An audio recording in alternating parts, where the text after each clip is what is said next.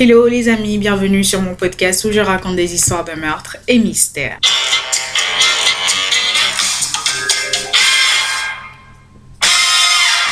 Pour les nouveaux, bienvenue, je m'appelle Osnel et je suis là tous les mercredis et les samedis pour vous raconter les histoires les plus sordides, les histoires les plus what the fuck qui existent dans ce monde. Alors juste avant de commencer, je tiens à vous rappeler que ce contenu s'adresse à un public averti, ce contenu est déconseillé au moins de 12 ans. Alors aujourd'hui, nous allons parler de June et Jennifer Gibbons, encore connues sous le nom des jumelles silencieuses. Donc les jumelles, elles sont nées le 11 avril 1963 à Aden, au Yémen, au moment où leur père, qui était soldat, était déployé là-bas. Et elles sont les filles de Gloria et Aubrey Gibbons. Le couple a définitivement quitté l'île de la Barbade et a emménagé au Royaume-Uni après le service du père, et c'est là que les jumelles ont grandi avec leurs autres frères et sœurs. En grandissant, les jumelles, elles avaient un lien phénoménal, c'est-à-dire qu'elles étaient capables en fait de mener des actions au même moment sans s'être dit aucun mot au C'était c'était vraiment flippant en fait. Et d'autre part, les deux jumelles avaient toutes les deux les mêmes troubles de l'élocution, ce qui faisait qu'une personne lambda avait du mal à les comprendre lorsqu'elles parlaient, mais elles se comprenaient entre elles, c'est-à-dire qu'elles avaient un fort accent créole et en plus, elles avaient le même trouble de l'élocution. Je ne sais pas à quel point ça doit être rare, ça, mais elles avaient toutes les deux le même trouble de l'élocution. Ce qui fait que, au bout d'un moment, les gens ont pensé qu'elles ont inventé leur propre langage, ce qui s'est avéré, ils ont fini par comprendre que c'était faux. Elles parlaient juste l'anglais mais tout simplement avec un fort accent créole et le même trouble de l'élocution. Du coup, une personne lambda avait du mal à les comprendre. Du coup, les gens les faisaient répéter, répéter, répéter plusieurs fois ce qu'elles disaient. Le truc, c'est que dû au fait qu'on les faisait répéter beaucoup, car on ne les comprenait pas, les jumelles, elles vont décider d'arrêter de communiquer avec toute autre personne à part leur petite sœur Rose. Donc, elles vont parler à Rose jusqu'à ce que Rose ait 11 ans. Donc, euh, Dès la naissance de Rose, Rose partageait leur chambre, donc elle parlait à Rose jusqu'à ce que Rose ait 11 ans et Rose emménage dans sa propre chambre. À partir de là, elles ont arrêté de parler à Rose aussi. En 1974, la famille emménage à Wales donc on se dit nouvelle vie, nouveau départ, nouveau langage, well nope. Les jumelles qui étaient préadolescentes à ce moment-là ne parlaient toujours pas. Elles bossaient bien à l'école, mais elles ne parlaient pas. Elles ignoraient même les gens quand on les appelait en fait par leur prénom. Et en fait, elles faisaient flipper les jeunes, ce qui fait que les, les, les enfants les, les harcelaient encore plus. Donc euh, ce qui a fait qu'elles se sont beaucoup plus isolées parce que en plus elles étaient les seules noires euh, de leur école. Donc euh, ça a créé une forte isolation en fait euh, de la société du côté des jeunes du côté des jumelles pardon. Donc avec leur isolation l'école en collaboration avec les parents ont décidé de les envoyer consulter des psys. Et c'est là que les jumelles elles ont reçu un diagnostic de mutisme sélectif. Donc le mutisme sélectif c'est un trouble en fait qui vient avec de l'anxiété à communiquer dans certaines situations.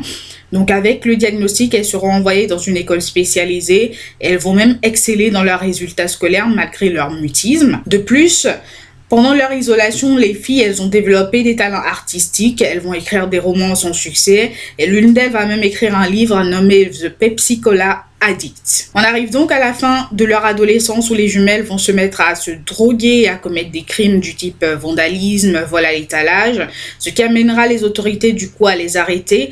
Et le problème c'est que comment tu veux juger une personne qui est en face de toi mais qui ne te parle pas? Donc ils les ont tout simplement enfermées dans un centre psychiatrique et elles vont y passer 11 années de leur vie. June racontera que pendant qu'elles étaient dans le centre, qu'elles étaient tellement sous médicaments que la seule chose qu'elles arrivaient à faire, c'était tenir leur journal intime. Elles n'arrivaient même plus à créer, à écrire des livres, à écrire des romans, rien du tout. La seule chose qu'elles pouvaient faire, c'était tout simplement tenir leur journal intime qu'elles tenaient même difficilement. Et ça va les amener même à écrire à la reine pour que la reine les sorte de cette situation-là. Et elle va raconter aussi qu'elle ne comprenait pas pourquoi on les avait gardées 11 ans et que si on les avait gardés 11 ans, elles pensent que c'était à cause de leur mutisme sélectif parce qu'elles ne parlaient pas. Donc, euh, parce que généralement, euh, des crimes du genre euh, vandalisme, vol à l'étalage, t'en prends deux, trois ans, t'en prends pas pour 11 années consécutives. Et personnellement, je suis d'accord avec elle. Donc, après toutes ces années dans le centre psychiatrique à sécurité renforcée, les filles, elles se sont fait transférer dans un nouveau centre psychiatrique à sécurité moins renforcée. Mais à leur arrivée, Jennifer ne s'est jamais réveillée. Elle est décédée le 9 mars 1993 d'une inflammation soudaine du cœur. Et étant donné que les jumelles s'étaient promis qu'elles ne commenceraient à vivre que si l'une d'elles mourait, bah depuis le décès de sa sœur, June, elle vit normalement, elle parle aux gens, elle vit une vie normale. Aujourd'hui, elle est indépendante, elle vit sa vie, elle est, voilà, elle est elle-même en tout cas. Et à un moment donné, elle va raconter à la journaliste qui a écrit un livre sur elle, le livre s'appelle The Silent Twins, elle va lui dire, je suis enfin libre, libérée, et à la fin, Jennifer a renoncé à la vie pour moi. Like, wow, je sais pas quoi dire. Je, franchement, c'est pour la première fois que j'ai besoin d'un psy pour m'expliquer vraiment parce que elles ont eu une complicité phénoménale toute leur vie et ah, même si elles s'étaient promis en fait que voilà, c'est à, la mort de l'une que l'autre vivrait normalement. Je ne comprends pas en fait ces mots en fait, ces mots ils sont ils sont trop fort pour moi en fait. C'est des mots trop puissants pour moi en fait. Je ne comprends pas. Par rapport au décès de sa sœur jumelle, je ne comprends pas. Donc après le décès de sa sœur jumelle, elle a même voulu entamer des poursuites contre le centre psychiatrique, mais leurs parents vont refuser, vont lui dire que ça ne ramènerait tout simplement pas sa sœur, donc ils vont abandonner cette piste-là. Franchement, moi j'ai toujours été fascinée par ce qui concerne euh, les, jumeaux, les vrais jumeaux, parce que il y a toujours eu ce truc de connexion. Je, je sais pas s'il y en a autour de vous, euh, s'il y en a, enfin, parmi vous qui sont des vrais jumeaux, si vous avez une connexion phénoménale avec euh, vos, vos, jumeaux, je sais pas.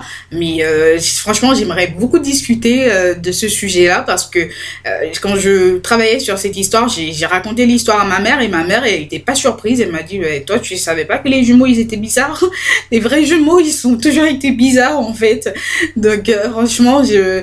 Ouais, ça me fascine, ça me fascine et je, à partir du moment où il y a quelque chose qui ne s'explique pas par la logique, moi je suis intéressée en fait. Je suis, totalement dedans. Donc euh, n'hésitez pas si vous voulez en discuter à venir sur mes réseaux sociaux, il n'y a pas de souci, je suis là, ne vous inquiétez pas. Je réponds à tout le monde, tout va bien se passer.